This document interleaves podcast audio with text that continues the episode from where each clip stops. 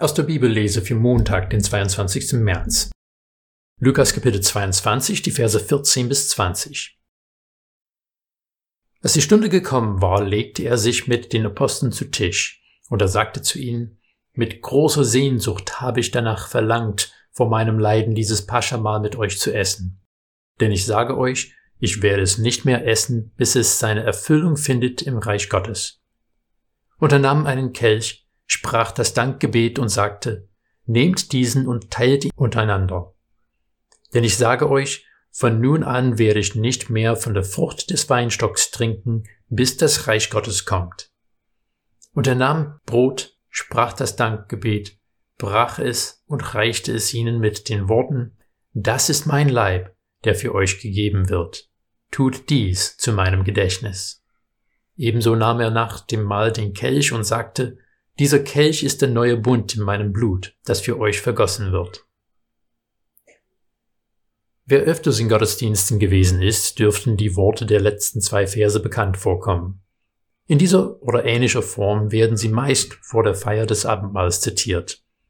Natürlich hat Jesus diese Worte im Blick auf seine bevorstehende Kreuzigung gesprochen, aber in unserem Text spricht Jesus auch viel von dem Reich Gottes.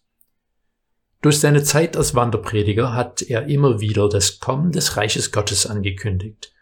Aber wie hängen das Reich Gottes und das Abendmahl zusammen? Man könnte, manche haben auch, ganze Bücher darüber schreiben, aber schauen wir ganz kurz auf ein paar Zusammenhänge, die vielleicht nicht so oft beachtet werden. Im Abendmahl hat Jesus erst das Brot genommen und es allen zu essen gegeben. Was hat Jesus sonst mit Brot gemacht?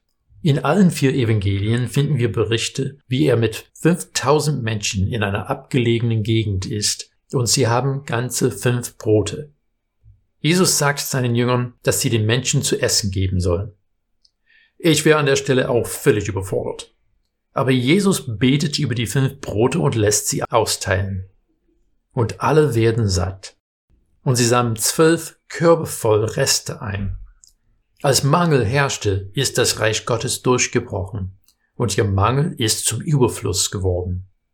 Nach dem Mahl nahm Jesus den Kelch und hat das Dankgebet gesprochen. Im Johannesevangelium lesen wir von Jesus erstes Wunder. Er ist auf einer Hochzeit und den Gastgebern passiert etwas Peinliches. Der Wein ist ausgegangen. Jesus sagt den Dienern, dass sie sechs Krüge mit Wasser auffüllen sollen.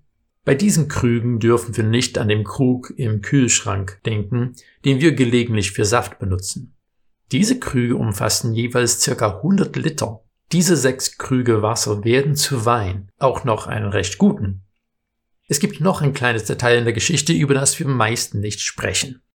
Wir wollen keine Exzesse Vorschub leisten, aber die Erzählung in Johannes 2 deutet sehr stark an, dass die Gäste zu diesem Zeitpunkt schon beschwipst waren und dann hat Jesus noch 600 Liter guten Wein zur Verfügung gestellt. Wenn wir das Abendmahl feiern, bekommen wir nur ein kleines Stück Brot und einen kleinen Schluck Wein. Aber Jesus wollte uns in seinen Wundern und im Abendmahl zeigen, dass das Reich Gottes Überfluss und Freude bedeutet. Wir dürfen ihm vertrauen, dass er uns versorgen wird und dass er noch viel mehr für uns auf Lager hat.